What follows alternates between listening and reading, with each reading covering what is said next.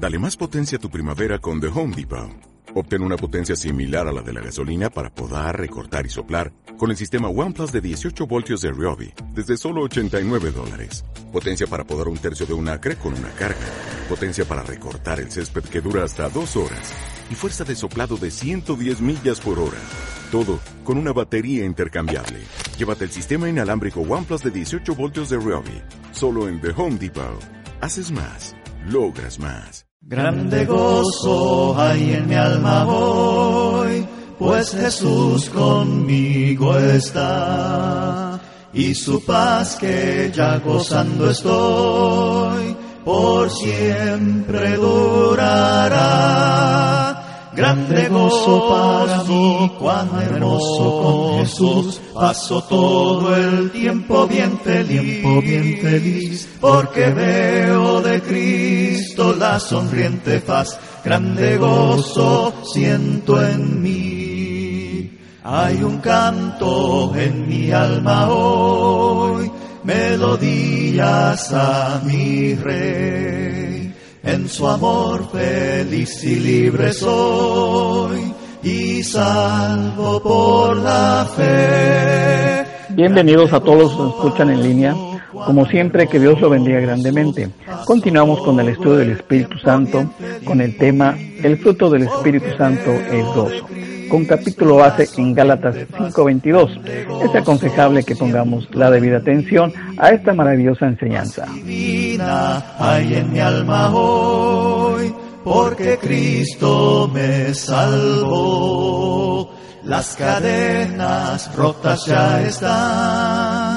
Jesús me libertó. Grande gozo para mí, cuán hermoso Jesús, paso todo el tiempo bien feliz, tiempo bien feliz, porque veo de Cristo la sonriente faz, grande gozo siento en mí.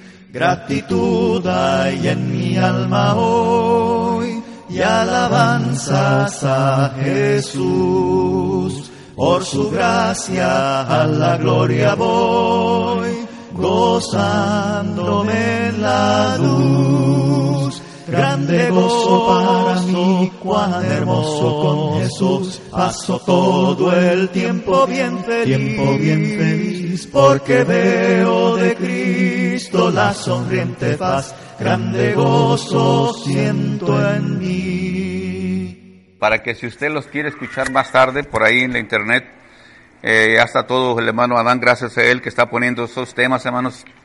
Les pedimos que le digan a otras personas que los escuchen. Si usted conoce a alguien, ¿verdad? Dígale que hay esos temas, quizás le pueda ayudar de alguna manera, ¿verdad? A oír estos temas. Y de nuevo vamos a Gálatas capítulo 5, es una continuación, acuérdense, decíamos, son nueve virtudes, nueve frutos, nueve formas de manifestarse el fruto del Espíritu Santo en la vida del cristiano. Y quiero volver a leer de nuevo Gálatas capítulo 5 versículos del 22 al 26. Dice la palabra de Dios así, mas el fruto del Espíritu es amor, gozo, paz, paciencia, benignidad, bondad, fe, mansedumbre, templanza. Dice, contra tales cosas no hay ley. Pero los que son de Cristo han crucificado la carne con sus pasiones. Vamos a hacer una oración. Bendito Señor, poderoso Señor, te agradecemos desde el fondo de nuestro corazón, pues tú lo sabes, Señor, que te amamos y estamos aquí, a pesar de las luchas, los problemas, los conflictos. Tú nunca nos dijiste, Padre Santo, que la vida cristiana iba a ser fácil. Tu Hijo nunca echó mentiras cuando estuvo en esta tierra. Él dijo, Padre, que si queríamos seguirlo, teníamos que tomar nuestra cruz, no cada ocho días, no cada mes, sino todos los días. Y eso es una realidad, Señor. No podemos apartarnos. Cualquier otro camino, Señor, es ajeno a tu voluntad. Pero por eso estamos aquí, porque necesitamos ayuda. Necesitamos, Señor, la intervención gloriosa y poderosa del Espíritu Santo en nuestra vida. Ayúdanos en este tema sobre el fruto del Espíritu Santo, que es gozo. Ayúdenos a tener gozo en nuestro corazón siempre, no importa pase lo que pase, no importa las circunstancias, no importa las personas, no importa lo que estemos atravesando, las tormentas, tú has prometido estar con nosotros todos los días de nuestra vida. Y pedimos esta bendición en el santo y bendito nombre de Cristo Jesús. Amén. Siempre hemos dicho, hermanos, vea, no es que seamos profetas, pero pues las circunstancias así lo dicen. Las cosas en este mundo, hermanos, no van a mejorar. Si usted piensa que la sociedad va a mejorar, que los hijos van a ser más obedientes y más respetuosos, que las iglesias van a estar llenas de gente, que la gente va a interesarse por las cosas de Dios, hermanos, es no, esto no es verdad. Cada día usted cuando ve la televisión, hermanos, la gente se olvida más de Dios, está alejándose más de Dios. La gente anda en busca del placer, de las cosas materiales. Una de las cosas que caracteriza a esa sociedad, hermanos, es que no son felices. Ellos no son felices. Y hermanos, este, eso es lo que vamos a estudiar hoy con la ayuda de Dios, que el fruto del Espíritu Santo, la vez pasada vimos que es el amor, ahora vamos a ver, hermanos, lo que es el gozo. No sé usted, hermanos, verá, pero yo tenía como unos 14, 15 años cuando me bauticé, era un jovencito todavía. Para mí, hermanos, eso me hizo sentir algo diferente. No es que yo tuviera muchos pecados, porque en realidad me crié en un hogar simple y sencillo. Pero yo sentí un cambio en mi vida cuando el hermano estaba predicando que no era mi papá, yo me levanté como muchos de ustedes y, confesé que creía en Cristo como el Hijo de Dios. Desde ese momento, hermano, sentí un gozo en mi vida, algo distinto, algo diferente que yo no había conocido. Y eso es lo que Dios obra en nuestros corazones. Mucha gente cuando se bautiza, hermanos, ellos están también sintiendo lo mismo, hermanos. Pero ¿qué pasa con el tiempo, hermanos? Mucha gente, hermanos, después de que se bautiza, como que se le acaba el gozo. Ya no es lo mismo. Ya la gente está triste. Ya la gente no tiene el mismo gozo. Ya no tiene el mismo ímpetu. Ya no tiene la misma actitud. Ya está pensando en otras cosas negativas. Y de veras decíamos, hermanos, si usted quiere pensar negativamente, hay muchas razones para estar tristes. Hay muchas razones para estar deprimidos.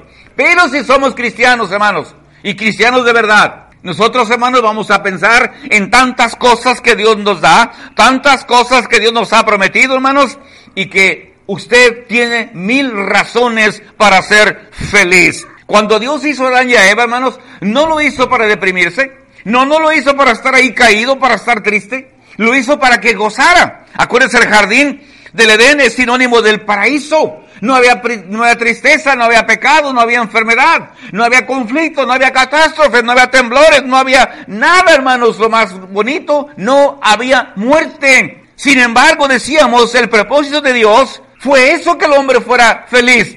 Que Adán gozara de su familia, de su esposa, de las cosas, de los animales, de la creación y que gozara de su relación con Dios. Pero hay algo que siempre perturba.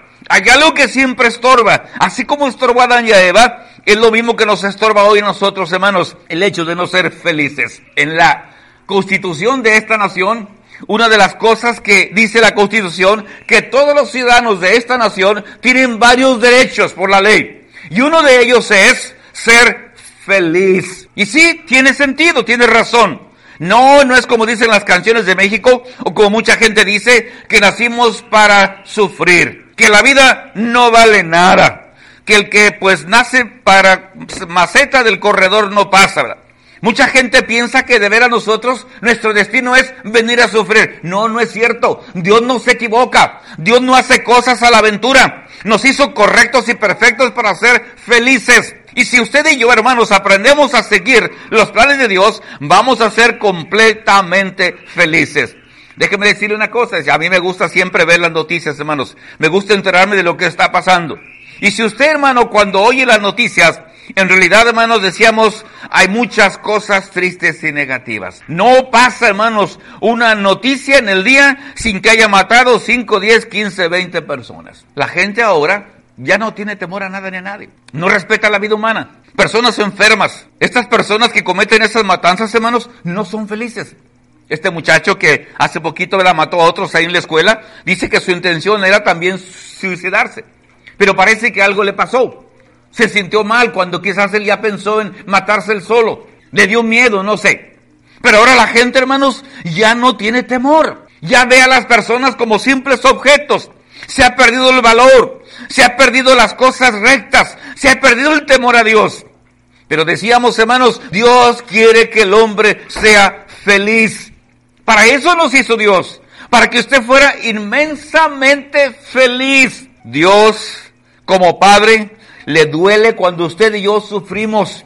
Como cuando usted ve que sus hijos no siguen sus consejos y les va mal por desobedientes y rebeldes y usted sufre. Y es lo que le pasa a Dios, hermanos. Cuando no nos ve felices, Él sufre. Cuando usted y yo decimos, a mí nadie me va a decir nada. Yo voy a hacer mis propios caminos y aún no me importa si lo que yo diga va en contra de Dios. Dios sufre, hermanos, terriblemente.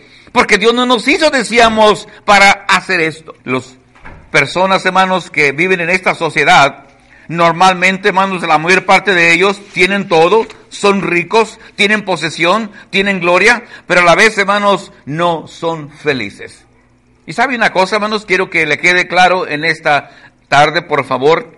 Dios quiere que usted sea feliz, no mañana, no pasado mañana, hoy, hoy. Porque si usted no es feliz ahora, ya desperdició su día. Ya no va a volver, hermano, ya no va a regresar. Aunque usted mañana haga cosas para ser feliz, ya usted perdió este día. Si usted no hizo el bien, si no pensó en Dios, si no pensó en algo positivo, si no hizo algo bueno, ya no va a haber otra oportunidad. En una ocasión un maestro le dijo a sus niños, hizo un experimento. Quiero que por favor, hijos, dice, me hagan un dibujo como se imaginan a Dios. Acuérdense que los niños son diferentes a nosotros. Y dice que los niños, la mayor parte de ellos comenzaron a dibujar a Dios. Hicieron una carita ¿Y cómo cree que pusieron esa carita con respecto a Dios, hermanos? Una carita feliz. ¿Cómo se imagina usted a Dios? Si usted es una persona triste, así va a imaginar a Dios, un ser triste. Si usted es una persona enojona, así va a tener la imagen de un Dios iracundo, enojado, agresivo. Pero Dios no es así. Acuérdense, 1 Juan 4.8 dice que Dios es qué? Amor. Déjeme decirle una cosa clara, bien clara. Una persona que ama es feliz. Por eso Juan otra vez, 1 Juan 4.8 dice, Dios es amor y el que no ama no ha conocido a Dios porque Dios es amor. Si usted ama a alguien y alguien lo ama a usted, usted es una persona feliz. Por eso cuando no tenemos a alguien que nos ama o usted simplemente no sabe amar, usted no es una persona feliz. Pero Dios quiere que usted entienda que Él es un ser feliz, que no está enojado, no, no es un ser iracundo. Mucha gente cree que Dios es alguien que tiene una pistola así, como los que usan la policía, manos de electricidad, para cuando usted se porta mal, les hace así varias veces para que usted se caiga. No, hermano, Dios no es así. Si hay alguien que sufre, decíamos, cuando usted y yo no somos felices, es Dios. Porque no nos hizo con esa intención. Y Él sabe que el diablo viene a robar nuestra felicidad. ¿Se acuerda Juan 10:10? 10? Dice Jesús, el diablo vino solamente para hurtar, matar y destruir. Y yo, dice Jesús, al contrario, he venido para que tengan vida y para que la tengan en abundancia. Cuando usted anda triste y deprimido, yo no digo que de vez en cuando nos sentimos así, pero cuando en su vida cristiana usted tiene años, tiene un esposo, tiene hijos, tiene carro, tiene comida, tiene techo, tiene todo y usted todavía anda triste, a Dios le duele en su corazón verlo a usted triste. Y esto está diciendo que usted no tiene una buena relación con Dios que en realidad no conoce a Dios. Porque cuando uno conoce a Dios, uno no puede sentir otra cosa más que felicidad. En el Antiguo Testamento, hermanos, ayúdenme por favor, Deuteronomio capítulo 24 y versículo 5. Deuteronomio 24, 5. Dice, fíjese cómo Dios quería que la gente fuera feliz. Deuteronomio 24, 5 dice, cuando alguno fuere recién casado, fíjese cómo pensaba Dios, no saldrá a la guerra, ni en ninguna cosa se le ocupará. Libre estará en su casa por un año para alegrar a la mujer que tomó. Fíjese lo que decía Dios. Usted estaba recién casado, no podía ir a la guerra, estaba exento de la guerra. Por un año, el hombre y la mujer recién casados estaban libres de cualquier compromiso. ¿Cuál es el propósito, hermano? Dice, para alegrar a la mujer que tomó. Hoy ya no es así. Usted se casa y al siguiente día se va a la guerra. Y muchas mujeres han quedado viudas. Las muchachas o los jóvenes se casan, pero él se va a la guerra, lo mataron, ya no regresó. La muchacha se quedó sin esposo. Compraron una casa, lo mataron, ya no disfrutó. Mire cómo Dios pensaba en todo, que hasta quería que ese joven, esa señorita, recién casados, enamorados, disfrutaran de su relación por un año. ¿Qué vemos ahí, hermanos? Simplemente el propósito de nuestro Dios. Proverbios, Deuteronomio, perdón, 30, versos 8 al 9, ahí mismo Deuteronomio 30, del 8 al 9. Dice la escritura, Deuteronomio 30, ah, del versículo 8 y 9. Y tú volverás y oirás la voz de Jehová y pondrás por obra todos sus mandamientos que yo te ordeno hoy. Y te hará Jehová tu Dios abundar en toda obra de tus manos, en el fruto de tu vientre, en el fruto de tu bestia y en el fruto de tu tierra para bien. Porque Jehová volverá a gozarse sobre ti para bien, de la manera que se gozó sobre tus padres. Cuando Dios los va a meter a la tierra de Canaán, hermanos, Él estaba feliz que fueran a heredar la tierra que disfrutaran de los frutos de la gente de la tierra que fluía leche y miel. Dios quería que fueran felices. Para eso lo hizo. Acuérdense que hasta destruyó todas las naciones que estaban allí, perversas, los cananitas, los moabitas, etcétera, etcétera, para que su pueblo quedara libre. No quería ninguna introvisión, no quería problemas, porque Dios quería que el pueblo disfrutara de la tierra. Dios siempre quiere que usted y yo, hermanos, seamos felices. Ayúdenme por favor en las citas, hermanos. En el libro de Salmos, capítulo 64 y versículo 10, si lo encuentra primero que yo, Salmo 64, 10. Dice la escritura, hermanos, Salmo 64, 10. Se alegrará el justo de Jehová, confiará en él, y se gloriarán todos los rectos de corazón. Dios no dice, ok, hay una persona justa, pero a mí no me importa. No, no, no. Dice Dios, cuando hay una persona justa, a Dios le alegra. Yo no sé cómo Dios muestra, hermano, su alegría cuando lo ve a usted, hermano o hermana, como una persona justa. Pero Dios y el justo se alegran. Se gloriarán todos los rectos de corazón.Í en el Salmo capítulo 5 y versículo 11. Salmo 5, 11. Amén. Pero alégrese todos los que en ti confían, de voces de júbilo para siempre, porque tú los defiendes, en ti se regocijen los que aman tu nombre. Gracias, hermano. ¿Dice el 11? Sí. Ok. Dice, pero alégrense todos los que en ti confían. Den voces de júbilo para siempre porque tú los defiendes. En ti se regocijen los que aman tu nombre. Fíjese bien, ese gozo viene de conocer a Dios. Y dije, usa la palabra regocijar. No nada más algo momentáneo, algo superficial. Alégrense todos los que en ti confían. Si hay algo que nos afecta, hermanos, y que no somos felices, es porque no hemos aprendido a confiar en Dios. ¿No? ¿Usted confía más en usted? No, no, no, no, no. Si yo no hago esto, Dios no, me, no me lo va a dar. Usted no está confiando en Dios. Usted confía más en usted. Usted confía más en el hombre. Alégrense todos los que en ti confían. Den voces de júbilo para siempre, porque tú los defiendes. En ti se regocijan los que aman tu nombre. Ahí está la clave, hermanos. Los que aman tu nombre. Usted ama a Dios, siéntase feliz. Dios quiere que usted sea feliz. Eclesiastés 11.9.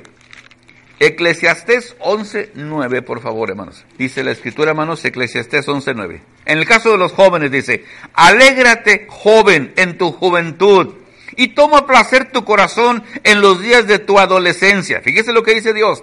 Y anda en los caminos de tu corazón y en la vista de tus ojos. Pero sabe que sobre todas estas cosas, ¿qué dice? Te juzgará Dios. Dios quiere que el joven disfrute. Su juventud, pronto va a pasar la juventud, hermano. ¿No usted se acuerda cuando usted era joven? ¿Usted quería alegrarse? No sé si lo hizo bien o mal. Pero Dios no quiere que los jóvenes estén amargados, tristes, deprimidos. No, no, no, no. Goce su juventud. Pero dice una cosa, sí les digo, dice, que sobre todas estas cosas que el joven haga, si son malas, Dios lo juzgará. Pero no, Dios no quiere que el muchacho esté encerrado, que esté en una burbuja de acero, quiere que disfrute su juventud, obviamente, tiene que tener buenos padres, tiene que tener buenos principios, pero dice, alégrese tu corazón. ¿Por qué? Porque luego vienen los días donde usted se enferma, usted tiene problemas y ya se pasó la juventud y ya usted simplemente lo perdió. Otra vez, ¿cómo se imagina usted a Cristo? ¿Cómo se imagina usted a Dios? Cuando vino Cristo a esta tierra, hermanos, ¿cómo cree que andaba, hermanos? ¿Andaba feliz o andaba enojado? ¿Cómo se imaginan ustedes a Cristo, hermanos? ¿Cómo se imaginan, hermanos? ¿Por qué pensamos que Él era una persona que irradiaba felicidad? Porque toda la gente lo buscaba. Cuando usted se siente triste, ¿a quién va a buscar? ¿A otro que anda igual que usted? Hermano, quiero que me alegre si usted lo ve y dice, ay caray, como que se me hace que yo soy el que tengo que ayudarte. ¿Por qué la gente se acercaba a Jesús? Los niños, los viejos, los enfermos, los escribas, los pecadores, las rameras, los cobradores de impuestos. Todo mundo sentía atracción a Cristo. Cuando usted es una persona feliz, mucha gente va a querer estar con usted. Y yo no estoy hablando de que usted haga chistes colorados ni cosas así para que la gente lo busque. Cuando usted tiene una, una visión positiva de la vida, la gente lo va a admirar a usted. Va a decir, ¿por qué esa persona es feliz? Incluso cuando tiene tantos problemas. Porque la tristeza es negativa, la tristeza rechaza. A veces hasta la esposa ni quiere hablar con el esposo. Ay, te iba a hablar, te iba a decir algo, pero no, como te veo así, no, hasta me da miedo. O los hijos no quieren acercarse a los padres porque anda todo el tiempo malhumorado. Los hijos no se acercan. Pero cuando papá es feliz, cuando el esposo es feliz, cuando la mamá es feliz, cuando los cristianos somos felices, la gente quiere estar cerca de nosotros. Mire, hemos leído muchas veces Lucas 15, tres parábolas. Ponga atención, hermanitos, apunte por favor, porque esto es una cosa bien importante, hermanos. Si no somos felices en Cristo, hermanos, entonces, ¿cuál es el propósito de la iglesia, hermanos? Si estamos igual que los de afuera, entonces, ¿cuál es la razón de estar en Cristo? Habla Jesús, dice ahí en el Lucas 15.1, se acercaban a Jesús todos los publicanos y pecadores para oírle. Tenían comezón de escuchar a Cristo. Y los fariseos y los escribas murmuraban diciendo, este a los pecadores recibe y con ellos come. Y en la primera parábola, la de la oveja perdida. Pero cuando se encuentra esta oveja perdida, fíjese el cinco manos para ahorrar tiempo. Y cuando le encuentra a la oveja perdida, la pone sobre sus hombros, que dice, hermanos, gozoso. Y al llegar a casa, el gozo no es solamente personal, reúne a sus amigos y vecinos diciéndoles, gozaos conmigo. Dice, porque he encontrado mi oveja que se había perdido. Pero el gozo no solamente es en la tierra, se va hasta el cielo, se transmite hasta más allá de este mundo. Os digo que así habrá más gozo en el cielo por un pecador que se arrepiente que por 99 justos que no necesitan de arrepentimiento. Y la segunda parábola, la de la moneda perdida. La mujer la busca y la busca y la busca y dice el 10 de Lucas 15. Os digo que hay gozo delante de los ángeles de Dios por un pecador que se arrepiente. Pero la parábola más hermosa es la del hijo pródigo. Es muy larga, no la vamos a leer. Pero usted sabe que el muchacho se va de casa porque es perverso. Mucha gente se va de la iglesia y regresa y gracias a Dios que regresen. Gloria a Dios que han regresado. Pero mire lo, cómo se siente el padre. Dice el versículo 17 de Lucas 15. Y volviendo en sí, este muchacho rebelde, estos cristianos que se van de la iglesia, dijo, ¿cuántos trabajadores en casa de mi padre tienen abundancia de pan? Y yo aquí, dice, perezco de hambre. Me levantaré, iré a mi padre y le diré, Padre, he pecado contra el cielo y contra ti. Fíjese la actitud de esta persona. Ya no soy digno de ser llamado tu hijo. Hazme como a uno de tus jornaleros, tus trabajadores. Mire qué humildad. Pero levantándose, vino a su padre, y cuando aún estaba lejos, lo vio su padre. Fíjese bien, hermanos. Y fue movido a qué, hermanos? A ira, a enojo, a reproche. No. Dice, fue movido a misericordia. Y corrió y se echó sobre su cuello y le besó. Y el hijo le dijo, Padre, he pecado contra el cielo y contra ti. Y ya no soy digno de ser llamado tu hijo. Pero el padre dijo a sus siervos, no me importa, no me importa. Sacad el mejor vestido y vestidle. Y poned un anillo en su mano y calzado en sus pies. Y traed el becerro gordo y matadlo. Y comamos y hagamos fiesta. Fíjese, hagamos fiesta. Porque este mi hijo muerto era y ha revivido. Se había perdido y es hallado. Y comenzaron a regocijarse. ¿Qué nos enseña esto, hermanos? ¿Qué nos enseña esta parábola, hermanos? Que cuando los cristianos se van de la iglesia, por alguna razón u otra, no importa la razón que se vaya, allá afuera, hermanos, van a andar cuidando cerdos. Se conforman con las migajas que el diablo les da. Yo estoy seguro, hermanos, que todos los que andan fuera en el mundo no son felices. Porque el diablo no da felicidad verdadera, felicidad falsa. Mira, tienes más trabajo, tienes dos carros, tienes tres trabajos, ganas más. Cuando estabas en la iglesia y trabajabas los domingos no tenías nada. Mira la ropa que vistes ahora, ya tienes casa. Pero no es feliz. La gente cree, cuando tengo una casa voy a ser feliz. Es mentira. Más, si se aleja de Dios, ¿cómo va a ser feliz? Pero mire aquí, este muchacho entendió que se había alejado de su padre. Y él cuando va, hermanos, a, a su casa, no sabe cómo lo va a recibir su papá. Muchos hijos cuando se van de la casa, hermanos, tienen miedo de regresar. Porque el padre le dijo, hoy ha muerto tu papá. Tú no puedes volver jamás a esta casa. Has muerto para mí. No le diga eso jamás. Porque Dios también puede hacer eso con nosotros cuando usted le vaya. Dígale, mi hijo, esta es tu casa.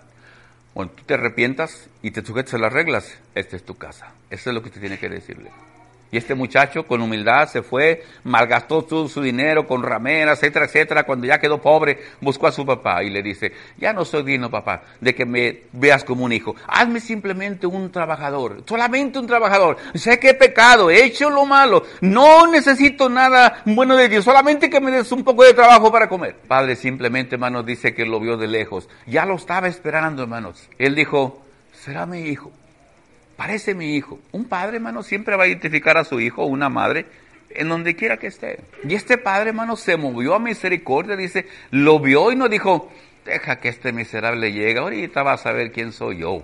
Le dije que iba a volver al miserable y ahorita le voy a enseñar. Hay papás que a veces son así. No son felices ellos tampoco aunque ellos hayan hecho lo mismo cuando hayan sido jóvenes.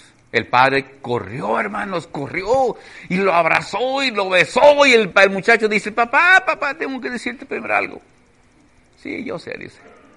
Y le dijo a sus siervos, traigan el becerro más gordo y hagamos fiesta, le creémonos, traigan un mariachi, traigan fiesta, dice, porque hay una razón única y verdadera. Mi hijo se había muerto y ahora dice, ha revivido. Se había ido y ha regresado. ¿Sabe quién es eso, verdad, hermanos? ¿Quién es ese hermano, ese papá? ¿Quién es, hermanos? ¿Quién es, hermanos? Dios. Si usted un día se va de la iglesia, porque a lo mejor un día se va a ir, quiero que sepa que le va a ir mal, muy mal, muy mal. Como decía, este muchacho andaba cuidando cerdos. Hasta quería que le dieran las algarrobas, las verduras que le daban a los cerdos, pero estaba en medida solamente para los cerdos. A esa condición llegó. Cuando las personas se van de la iglesia, hermanos, no les va a ir bien. Aunque piensen que les va bien, son totalmente infelices. Pero una cosa sí le digo, hermano. Cuando usted regrese, aun si la iglesia le hace caras, aun si los hermanos no le saludan y dicen, ¿y por qué regresó el hermano? ¿Por qué regresó la hermana? Usted no le preocupe eso. Ellos son como el hermano mayor. El hermano mayor cuando regresó esto se pone así todo triste. Dice, ¿qué haces, papá? ¿Que no entiendes que es justicia? ¿Por qué recibes ese miserable? Yo nunca te he hecho nada. Y es cuando el papá le dice, hijo, tú no entiendes que tu hermano se había muerto y ha vuelto. Si la iglesia no le recibe, o si yo como predicador no lo recibo, quiero decirle una cosa que Dios lo va a recibir. No le recomiendo que se vaya, pero es su decisión. Pero si usted regresa arrepentido, Dios no solo lo recibe, lo vuelve a restablecer, lo vuelve a poner en la misma relación, hace fiesta en el cielo, porque usted ha vuelto a casa. Dios es un ser feliz. Cristo, decíamos, era feliz, porque Él es amor. Irradiaba, decíamos, hermanos, esa felicidad. La gente se sentía bien con Él. Los pecadores, cuando estaban enfrente de Él, luego, luego, hermanos, le decían la verdad. ¿Se acuerdan? Saqueo. Aquel chaparrito, hermanos, que para ver a Jesús tuvo que subirse a un árbol. Y Jesús le dice, Saqueo, bájate de ahí, hoy voy a ir a tu casa. Se bajó contentísimo ese hombre, hermanos, invitó a sus otros compañeros, también cobradores de impuestos, hizo una gran fiesta. ¿Y qué es lo primero que hace Saqueo? Señor dice, mira, la mitad de mis bienes, fíjese qué benévolo era ese hombre, hermanos. La mitad de mis bienes, la mitad, doy a los pobres. Y si en algo he defraudado a alguno, le vuelvo tres, cuatro veces más. Se confesó delante de Cristo. Usted no le cuenta cosas íntimas a cualquier persona. Se dice, no, no, no, no, si se lo cuento, me va a juzgar mal. Pero hay personas con quienes usted tiene confianza. Esas personas se han ganado su confianza. Todas las personas que se acercaban a Cristo, hermanos, le decían lo que había en su corazón. Sentían esa confianza, esa atracción. Sentían misericordia en Él. Las rameras. ¿Se acuerda la mujer tomada en adulterio? Cuando se quedó Jesús solo con aquella mujer, le pregunta, mujer, ¿dónde están los que te acusaban? ¿Ninguno te condenó? Y ahí dice, Señor, no, ninguno. Jesús dice, mira mujer, tampoco yo te condeno. Y yo no quiero pensar que Jesús fue hiriente, que fue sarcástico cuando le dijo esto, con el más noble corazón, con la tristeza más profunda y con el amor más expresivo, le dice, mujer, ni yo te condeno. Vete, mujer, vete y no peques más. Hermanos, ¿cuál fariseo hubiera hecho eso? Ahí lo hubieran condenado, ahí lo hubieran matado a pedradas, porque ellos eran los que la, la trajeron a los pies de Jesús y la aventaron con desprecio. El Señor Jesús, hermanos, era un ser feliz, sanaba personas, levantaba muertos, sentía compasión por las personas.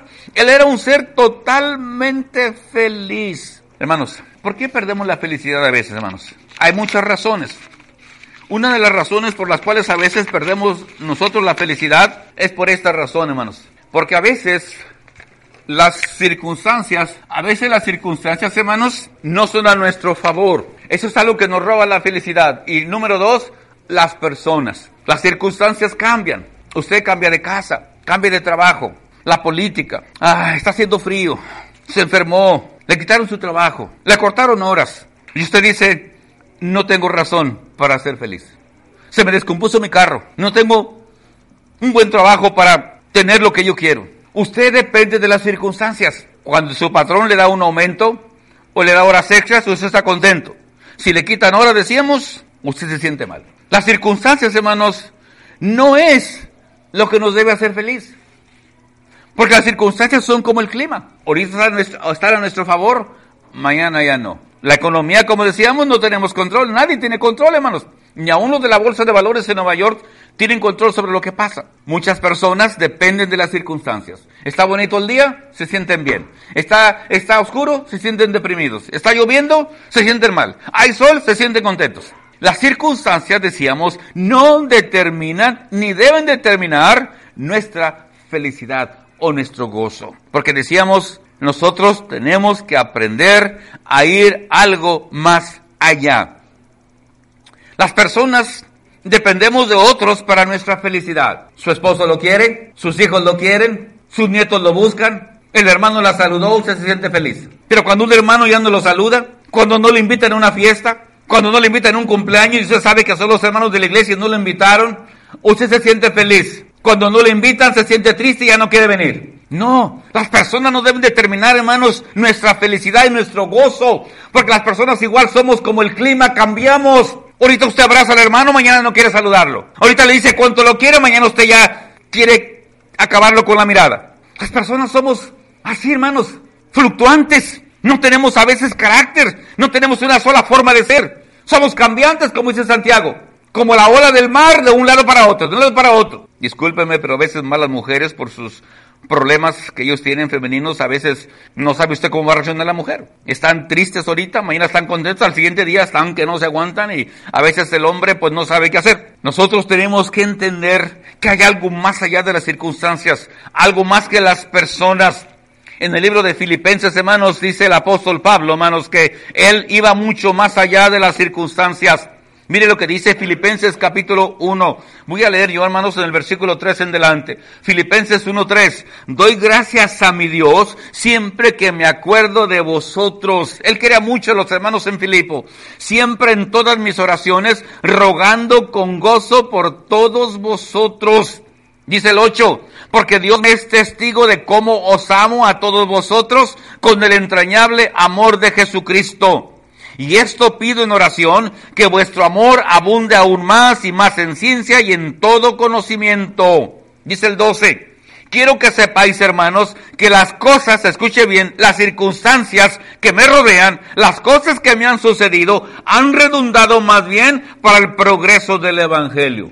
¿Cuál es la circunstancia de Pablo? Dice el 13 de tal manera que mis prisiones se han hecho patentes en Cristo en todo el pretorio y a todos los demás. Y la mayoría de los hermanos, cobrando ánimo en el Señor con mis prisiones, se atreven mucho más a hablar la palabra sin temor. ¿Cómo eran las circunstancias para Pablo, hermanos? ¿Agradables? ¿Cómo eran, hermana Griselda? Está en una cárcel. No porque robó, hermanos. No porque cometió algún delito. Está en la cárcel por ser cristiano. Y acuérdense, no era como las cárceles de aquí, tienen televisión, tienen gimnasio, tienen piscina, tienen todo aquí. A las personas que a veces están en la cárcel, hermanos, los tratan más que los que están, mejor que los que están afuera. Acá afuera la gente anda buscando con el mínimo, anda sudando, trabajando duro. Allá tienen todo adentro. Los premian por su pecado. Qué triste, ¿verdad? Qué irónico. Pablo dice, estoy en la cárcel, estoy preso, Pero fíjese lo que hacía Pablo. Dice, he dado testimonio aquí en la cárcel a todos aquí en la prisión. Y además dice, esto ha servido que los hermanos se atrevan más a predicar la palabra viéndome a mí lo que me está sucediendo. Filipenses 4 dice también el apóstol Pablo, verso del 1 en delante, Filipenses 4, así que, hermanos míos, amados y deseados, gozo y corona mía, estad firmes en el Señor, amados. Ruego a Evodia y a Sintique que sean Dios mismo sentir en el Señor. Asimismo te ruego también a ti, compañero fiel, que me ayudes, que ayudes, perdón, a estos que combatieron juntamente conmigo en el Evangelio, con Clemente también y los demás colaboradores míos, cuyos nombres están en el libro de la vida. ¿Había problemas en la iglesia de Filipos? Sí. ¿Dependía Pablo su felicidad de la, de la armonía de los hermanos en Filipos? No. Evodia y Sinti, que no sé qué problema tendrían, pero eran dos mujeres que tenían conflicto. No dice que, a veces siempre, ¿verdad? Hay hermanas o hermanos que quieren ser los mejores, los máximos. Y entran en conflicto. ¿Quién es el mejor? Y Pablo dice, ruego que sean de un mismo sentir.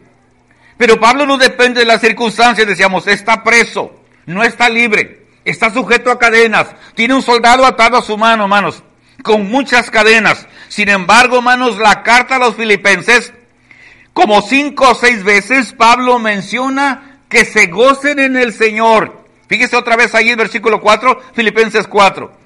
Regocijaos en el Señor siempre. Otra vez digo, ¿qué hermanos? Regocijaos. ¿Cómo puede una persona en esas circunstancias tener gozo, hermanos? ¿Cómo puede, hermanos? Porque no depende de las circunstancias. Cuando usted tiene una buena relación con Dios, puede ser que está pasando por problemas graves, pero usted no está pensando en las circunstancias. Usted está pensando en el Dios Todopoderoso. Usted está pensando en el poder de Dios para que esas tristezas, esos conflictos, esas enfermedades, esas tormentas se tornen para su bien. Fíjese esto, hermanos. Cuando usted está pasando por cosas tristes, Dios lo puede hacer para lo bueno. ¿Se acuerda de Romanos 8? Es un pasaje que usted debe leer, hermanos, cuando está triste y piensa que Dios ya lo olvidó, que usted ya no tiene propósito, que usted ya terminó su, su carrera. No, no, no, no, no. Mire lo que dice Romanos 8, son pasajes preciosos, verso 28. Ya lo hemos leído en muchas ocasiones. Romanos 8, 28 dice Pablo, y sabemos que los que aman a Dios, todas las cosas les ayudan a qué? A bien. Pero aclara, esto es, a los que conforme a su propósito son llamados. Todas las cosas nos dice. Cuando compre un carro nuevo, cuando le den una promoción en su trabajo, cuando le aumenten su salario. No, no dice eso. Cuando cumpla años, les ayuden a bien. Está hablando también de las cosas negativas. Cuando pierdes tu trabajo, cuando te llega una enfermedad, quizás cuando, no sé, el doctor te dice que tienes una enfermedad grave, cuando pases por alguna experiencia de la muerte, dice, todas las cosas, los que aman a Dios, les ayudan a bien. Dios sabe lo que estamos pasando. Ahora dice el 31, hermanos, ¿qué pues diremos a esto? Si Dios es por nosotros, él mismo contesta, ¿quién contra nosotros? ¿Usted le tiene miedo al patrón? ¿Le tiene miedo al jefe? ¿Le tiene miedo a las personas? Es que usted no confía en Dios. Si Dios es por nosotros, dice Pablo, ¿quién? Pregunta quién. No está diciendo, mm, debe de haber alguien, no dice Pablo. No hay nadie, no hay nadie que esté en contra de nosotros.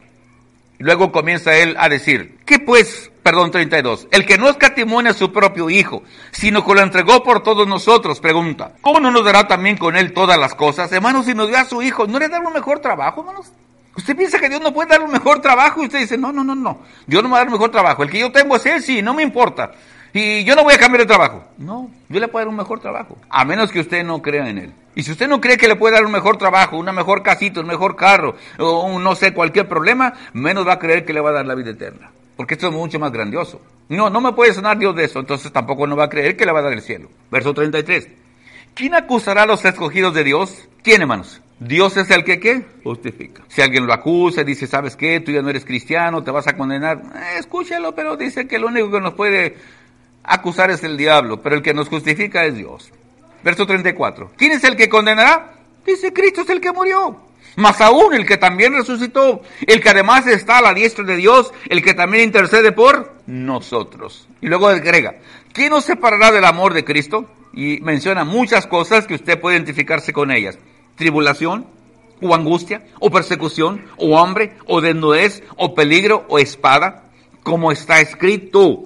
Por causa de ti somos muertos todo el tiempo, somos contados como ovejas de matadero. Antes en todas estas cosas somos más que qué, hermanos? Vencedores. Por medio del dinero que tenemos, no, ¿verdad? Por medio de la casa que tenemos, no, no, dice.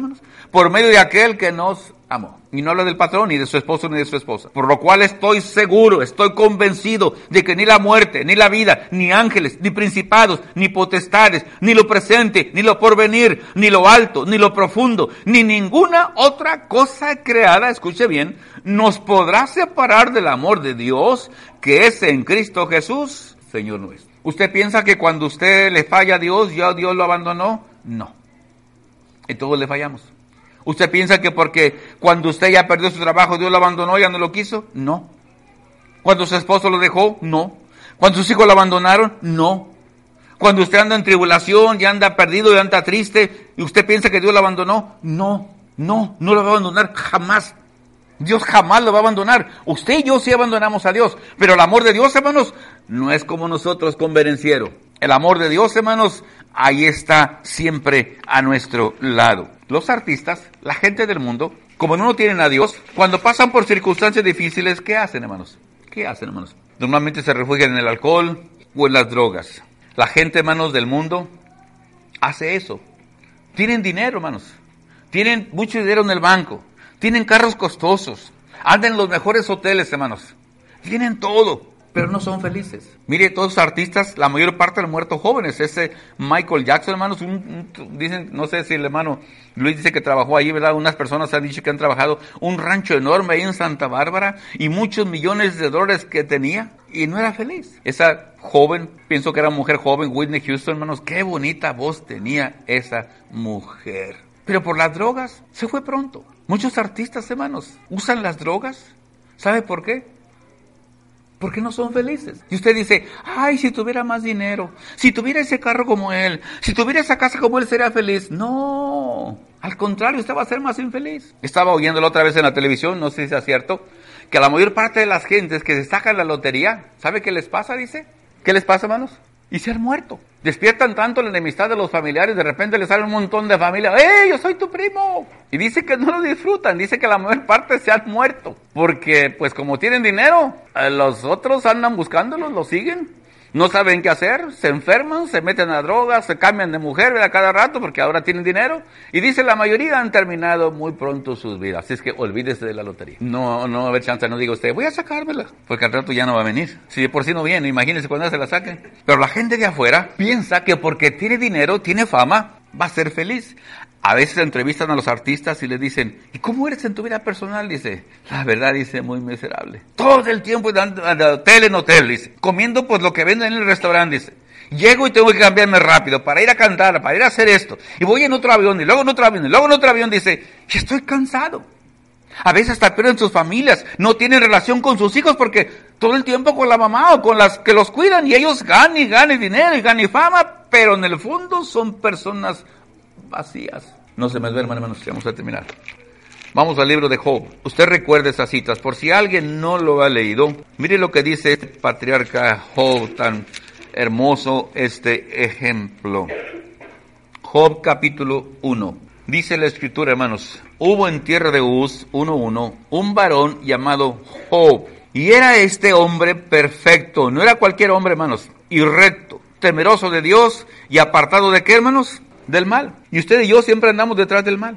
Y le nacieron siete hijos y tres hijas. Mire qué familia tan grande, diez hijotes que tenía. Su hacienda era siete mil ovejas. Yo ni una oveja tengo, mano, ni abeja siquiera. Tres mil camellos. Mire, quinientas yuntas de bueyes, quinientas asnas y muchísimos criados. Yo quisiera tener uno, mano, cuando menos, pero este hombre tenía muchos criados. Y era aquel varón más grande, escuche bien, que todos los orientales. No era cualquier hombre, hermanos. E iban sus hijos y hacían banquete en sus casas, cada uno en su día. Y enviaba a llamar a sus tres hermanas para que comiesen y bebiesen con ellos. Acontecía que habiendo pasado en turno los días del convito, o sea, de la fiesta, Job enviaba y los santificaba, y se levantaba de mañana y ofrecía holocaustos conforme al número de todos ellos. Porque decía Job, quizás habrán pecado mis hijos y habrán blasfemado contra Dios en sus corazones. De esta manera hacía todos los días. Pero mire aquí donde entran las cosas negativas. Pongan atención, hermanos.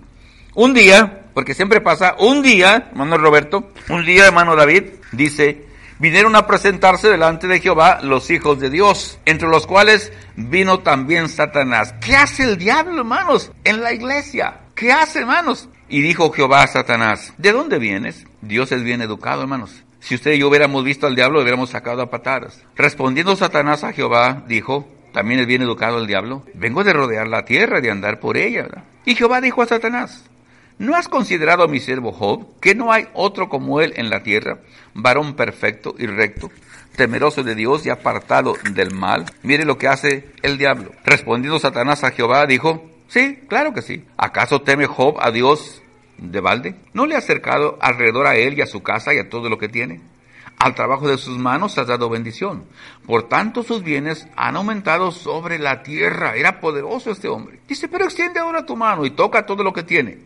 Y verás si no blasfema contra ti en tu misma presencia. Y ay, hermanos, esto es lo que causa miedo. Dijo Jehová a Satanás, mira, he aquí, todo lo que tienes está en tu mano. Solamente no pongas tu mano sobre él. Y salió Satanás de delante de Jehová. Salió con un cheque en blanco el diablo. Y un día aconteció que sus hijos e hijas comían y bebían vino en casa de su hermano el primogénito. Y envió un mensajero a Job y le dijo, estaban arando los bueyes y las asnas paciendo cerca de ellos, y acometieron los sabeos y los tomaron, y mataron a los criados a filo de espada. Solamente escapé yo para darles la noticia. Aún estaba este hablando cuando vino otro que dijo, fuego de Dios cayó del cielo, que quemó las ovejas y a los pastores, y los consumió. Solamente escapé yo para darte la noticia. Todavía estaba este hablando y vino otro que dijo, los caldeos hicieron tres escuadrones y arremetieron contra los camellos y se los llevaron. Y matando, mataron a los criados a filo de espada, y solamente escapé yo para darte la noticia. Entre tanto que éste hablaba, otro vino y le dijo, tus hijos y tus hijas estaban comiendo y bebiendo vino en casa de su hermano, el primogénito. Y vino un gran viento, vino del lado del desierto y azotó las cuatro esquinas de la casa, la cual cayó sobre los jóvenes y murieron, y solamente escapé yo para darte la noticia. Entonces Job se levantó y rasgó su manto y rasuró su cabeza y se postró en tierra. ¿Y qué, hermano, qué hizo, hermanos? Adoró. Y dijo, desnudo salí del vientre de mi madre y desnudo volveré allá. Jehová dio y Jehová quitó. Si el nombre de Jehová bendito. En todo esto no pecó Job ni atribuyó a Dios despropósito alguno. ¿Qué hubiera hecho usted? ¿Qué hubiera hecho usted, hermano? ¿Seguiría viniendo a la iglesia? ¿Usted seguiría haciendo lo mismo? ¿Usted seguiría siendo fiel? ¿Seguiría predicando? ¿Seguiría dirigiendo los cantos? ¿Seguiría dando la clase a los niños? ¿Seguiría cortando el pasto? Ojalá que sí. Porque si no, quiere decir que usted las circunstancias son los que lo dominan, no Dios. Diez hijos, diez ataúdes, Toda su riqueza desapareció de la noche a la mañana. No sé cuál, cuál sea su tesoro que usted tenga en su casa. ¿Tiene dinerito por ahí guardado? ¿Tiene dinero en el banco? ¿Tiene un carrito que vale algo? No sé algo. Y de repente usted lo pierde todo. Pierde el trabajo. El doctor le dice tienes cáncer. Prepárate porque no vas a vivir mucho tiempo. Su mujer lo deja. Sus hijos se van. Y usted dice, ¿y yo que creía en Dios? ¿Y yo que pensé que Dios era bueno? Y es pura mentira, pura falsedad. Las circunstancias, hermanos, van a variar. Job solamente dijo, hermanos, Dios me dio los hijos, Dios me dio la riqueza, Dios me dio los siervos, Dios me dio los asnos, los bueyes, las yuntas, y si Dios me los quitó, si al nombre de Jehová bendito. Si a veces a usted porque ya le quitan el trabajo, ya no viene a la iglesia, porque no le dieron unas horas, ya no viene. ¿Se puede imaginar si usted se queda solo y sola? Dice el capítulo 2, el diablo no descansa otra vez vino el diablo, dice, aconteció que otro día, dos uno, vinieron los hijos de Dios para presentarse delante de Jehová. Y Satanás vino también entre ellos presentándose delante de Jehová.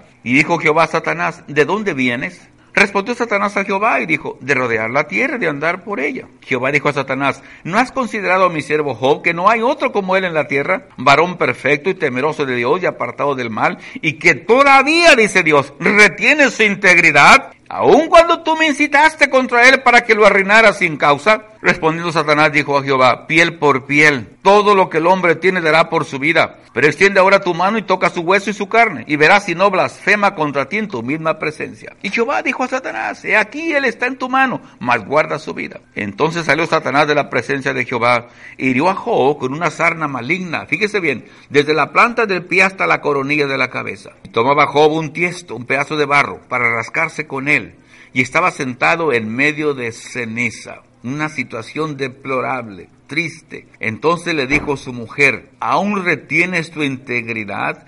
Maldice a Dios y muérete por favor. Él le dijo, como suele hablar cualquiera de las mujeres fatuas, has hablado. ¿Qué? ¿Recibiremos de Dios el bien y el mal no lo recibiremos? En todo esto no pecó Job con sus labios. Yo sé, hermanos, He sido testigo de que hay niños que ya nacen enfermos, pero no es porque Dios es injusto, porque sus padres usaban drogas, usaban alcohol, porque usaban cualquier otra cosa y sus niños reciben las consecuencias. Acuérdense que el pecado, hermanos, trae consecuencias no solamente a las personas, también a los hijos. Cuando la gente dice, ¿por qué nacen tantos hijos con defectos?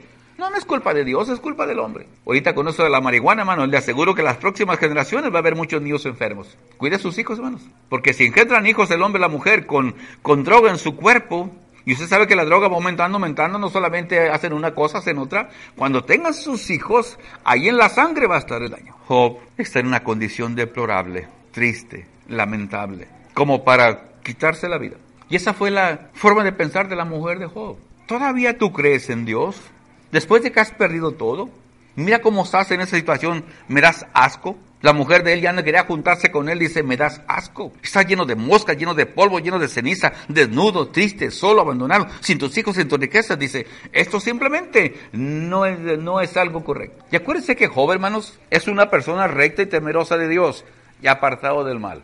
La gente que piensa así no, no culpa a Dios cuando pierde las cosas. Al contrario, su fe se afirma más porque Job dice, Jehová dio y Jehová quitó. Sea el nombre de Jehová que, Lo que usted tiene, hermano, ¿quién se lo dio, hermanos? Dele gracias a Dios. ¿Tiene un carrito, una casita? No sé, ¿tiene algo por ahí ahorradito? ¿Tiene su esposa, sus hijos? Dele gracias a Dios.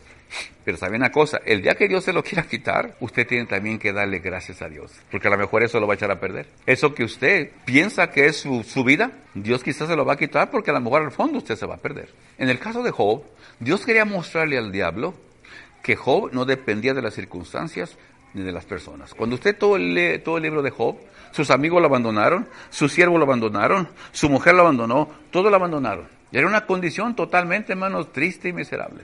¿Usted haría eso, hermanos? ¿Usted haría eso? Que si Dios le quita todo, ¿usted seguiría viniendo a la iglesia? ¿Seguiría con el mismo gozo? ¿Usted simplemente maldeciría a Dios como dijo la mujer de Job? Yo que tú dices, yo maldeciría a Dios si me moría. Cuando menos le decía esto y ya muero tranquilo. ¿Usted haría eso? Las circunstancias, hermanos, decía, cambian. Ahorita usted tiene dinero, disfrútelo. Pero déjeme decirle una cosa, quizás mañana el mismo Dios que se lo dio se lo va a quitar. Esa esposa que usted tiene, que piensa que usted, porque es tan elegante y tan atractivo, que no se la va a quitar a Dios, a lo mejor un día Dios se la va a quitar. Esos hijos que usted tiene, que quiere tanto, a lo mejor Dios un día se los va a quitar. Y usted tiene que pensar como Job, Jehová dio, Jehová quitó. Sea el nombre de Jehová bendito.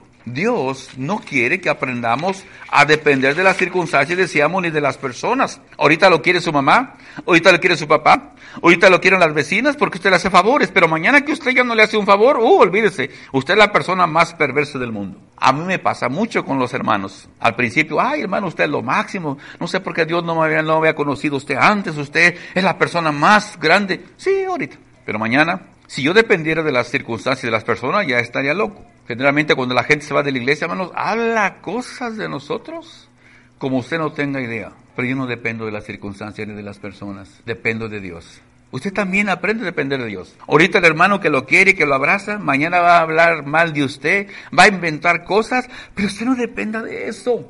Porque nuestra felicidad no depende de las cosas materiales, depende de nuestra relación con Dios. El fruto del Espíritu Santo es gozo. Pablo, acuérdense, hermanos, estuvo en prisión en Filipo, ¿se acuerda? Y les pusieron las, las, los pies en el cepo, están en esta posición, hermano, bien incómoda. Su espalda azotada con las varas allí en Filipos. Sus pies desnuda en la, en la, en la tierra fría sus pies allá arriba, hermanos. Y a medianoche, ¿qué estaban haciendo, hermano David? Cantando himnos a Dios. Cuando usted esté triste, hermanos, no empieza a cantar canciones del mundo, porque a veces nos pone, ah, vamos a echar porque estoy triste, hermano. No, comienza a cantar cantos y va a ver el cambio que va a haber en su vida. Quisiera saber qué canto estaba cantando Pablo y Silas ahí en la prisión. Pero uno humanamente pensando, hermanos, diría, ¿cómo tienen aliento para cantar en esas circunstancias? Usted mira aquí bien cómodo, hermanos. La vez está el hermano que le dice, párense. No, usted se ha sentado. Siéntese. Usted se para.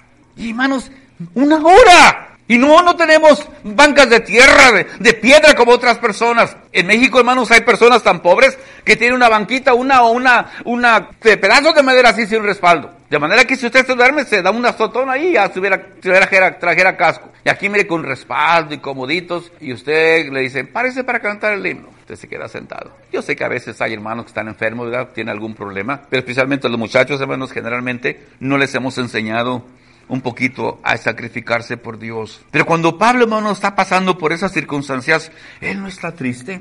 Él no está deprimido, hermanos. Está feliz, está cantando, está dando gloria a Dios, porque no dependía de las circunstancias. Dice hasta en la cárcel, pero él dependía de Dios. Y usted y yo, hermano, tenemos que aprender a depender de Dios. Porque Dios quiere que usted sea feliz. Acuérdese de lo que dijimos al principio. Dios no quiere que usted esté triste. Sí, sus hijos andan portándose mal. Sí, su esposa a lo mejor dice cosas de usted. Sí, los hermanos andan hablando de usted. Sí, el patrón no lo quiere. Sí, tal vez el doctor le dio una noticia no muy agradable. Sí, la compañía están despidiendo gente y usted tiene miedo que quizá lo despidan. Y a lo mejor se lo despiden. Sí, el dinero que tenía, pues ya lo va a perder. Sí, el carro se lo va a descomponer. Pero aún así, hermanos, dele gloria a Dios. ¿Sabe por qué? Porque como dijimos ahorita en Romanos 8, sabemos que los que aman a Dios, todas las cosas les ayudan a qué? A bien. Sí, está pasando por enfermedades. Dígale, Señor, ¿qué me quieres enseñar con esto?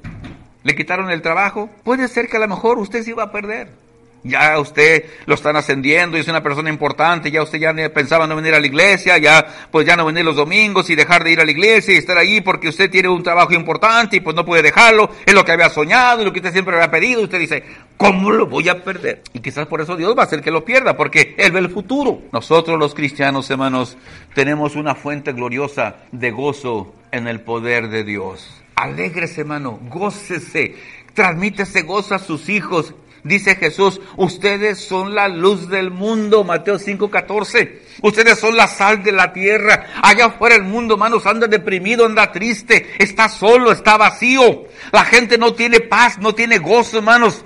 ¿Por qué? Porque están dependiendo de las cosas del mundo, está dependiendo de, de, la felicidad humana, está dependiendo de sus esfuerzos, hermanos, de su trabajo, de sus estudios. Y nosotros dependemos del poder de Dios. Yo sé que todos están pasando por algún problema grave, hermanos. Tal vez migración, no sé, sus hijos están creciendo, eh, problemas en su matrimonio, problemas en su trabajo, no sé, todos están pasando por algo. Pero acuérdese, el gozo del Señor es el que nos va a mantener, hermanos, fieles hasta el final. No permita, hermano, perdón, que el diablo le quite ese gozo, porque el diablo dice, ¿y tú todavía vas a la iglesia? Fíjate lo que le está pasando, mejor déjate de, de ir a la iglesia, ponte a trabajar, a eso viniste a esta nación. No, dígale, el gozo de Dios es mi fortaleza. Porque si usted tiene gozo, va a ser felices a los demás. Cuando un papá siempre anda triste y deprimido, pues los hijos van a ser así, van a estar siempre tristes. Y yo sé que a veces los papás andan tristes, tienen problemas porque tienen su responsabilidad, pero si nosotros les enseñamos a nuestros hijos que el gozo no depende de las circunstancias, del dinero, de la fama, de la gloria, del poder, sino depende de nuestra relación con Dios, esos hijos hermanos van a ser completamente felices. Aunque no tengan mucho dinero, aunque no triunfen en este mundo, aunque no ganen un lugar grandioso en esta sociedad, pero van a ser totalmente felices y gozosos. Hay una diferencia, hermanos, entre la felicidad y el gozo. La felicidad es pasajera. Usted compra un carro y pues ya no quiere bajarse de él, anda todo el tiempo, quiere que lo vean. Nomás hace así, ya le ponen la alarma, ya está cuidando lo que nadie lo toca. ¿Y quién lo va a ver? ¿Y quién se acerca? Usted está contento, compró algo nuevo. Pero después se le pasa, ya ni le hace caso al pobre carro. Más cuando ya está viejo, ya está, sí, ojalá que me lo chocaran, dice, para ver si me dan otro. Pero cuando usted mire, tiene gozo, en el Señor, ese gozo, hermanos, no va decayendo, va creciendo y creciendo y creciendo y creciendo. Y usted cada vez está más enamorado de Dios. ¿Se acuerdan que le dijimos al principio? Cuando usted ama a alguien, usted es feliz. Y cuando usted sabe que alguien lo ama, usted es completamente feliz. Por eso cuando uno está enamorado, le dice, pero no tengo casa. Dice, no me importa, duermo contigo en un tapete. No, llévame, llévame. Pero no sé cocinar. Oh, no me importa, yo te cocino. Usted está enamorado, está contento. Eso ya después que al mes que le dice, órale, puro sándwich, puro cereal, ya es como que se le acabó el gozo. Pero cuando usted está así contento, no le importa nada. Pero mira que soy pobre. No, no me importa, no me importa. Cuando usted está enamorado de Dios, Dios dice, hijo, pero vas a pasar por problemas. No me importa, Dios, no me importa, quiero ir al cielo. Porque cuando usted ya tiene ese amor, no le importa lo que Dios pueda permitir que pase en su vida. Y yo le aseguro, hermanos, decía que ese gozo, hermanos, nadie ni nada nos lo podrá quitar. Si vienen los de ISIS, hermanos, si vienen los, no sé, los, los temblores, narcotraficantes, ¿qué importa, hermanos? Usted está contento en el Señor y dígale, Señor, cada día estoy más enamorado de ti, cada día siento más gozo por ti y cada vez, Señor, quiero ser un mejor ejemplo para los demás. No se ponga triste, hermano.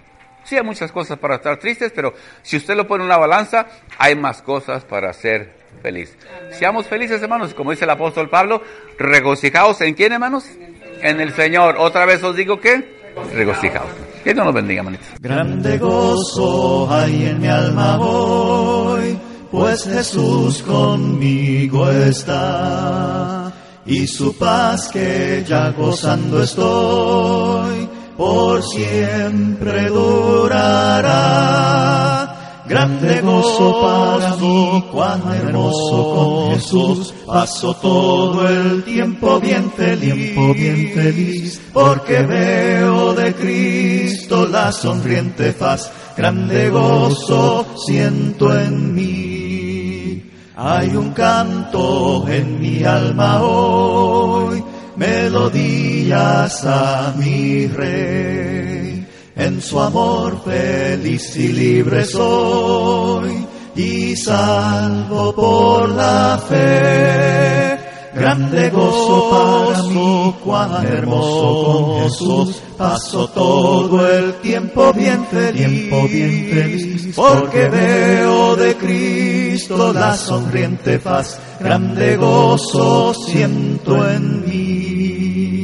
Paz divina hay en mi alma hoy, porque Cristo me salvó.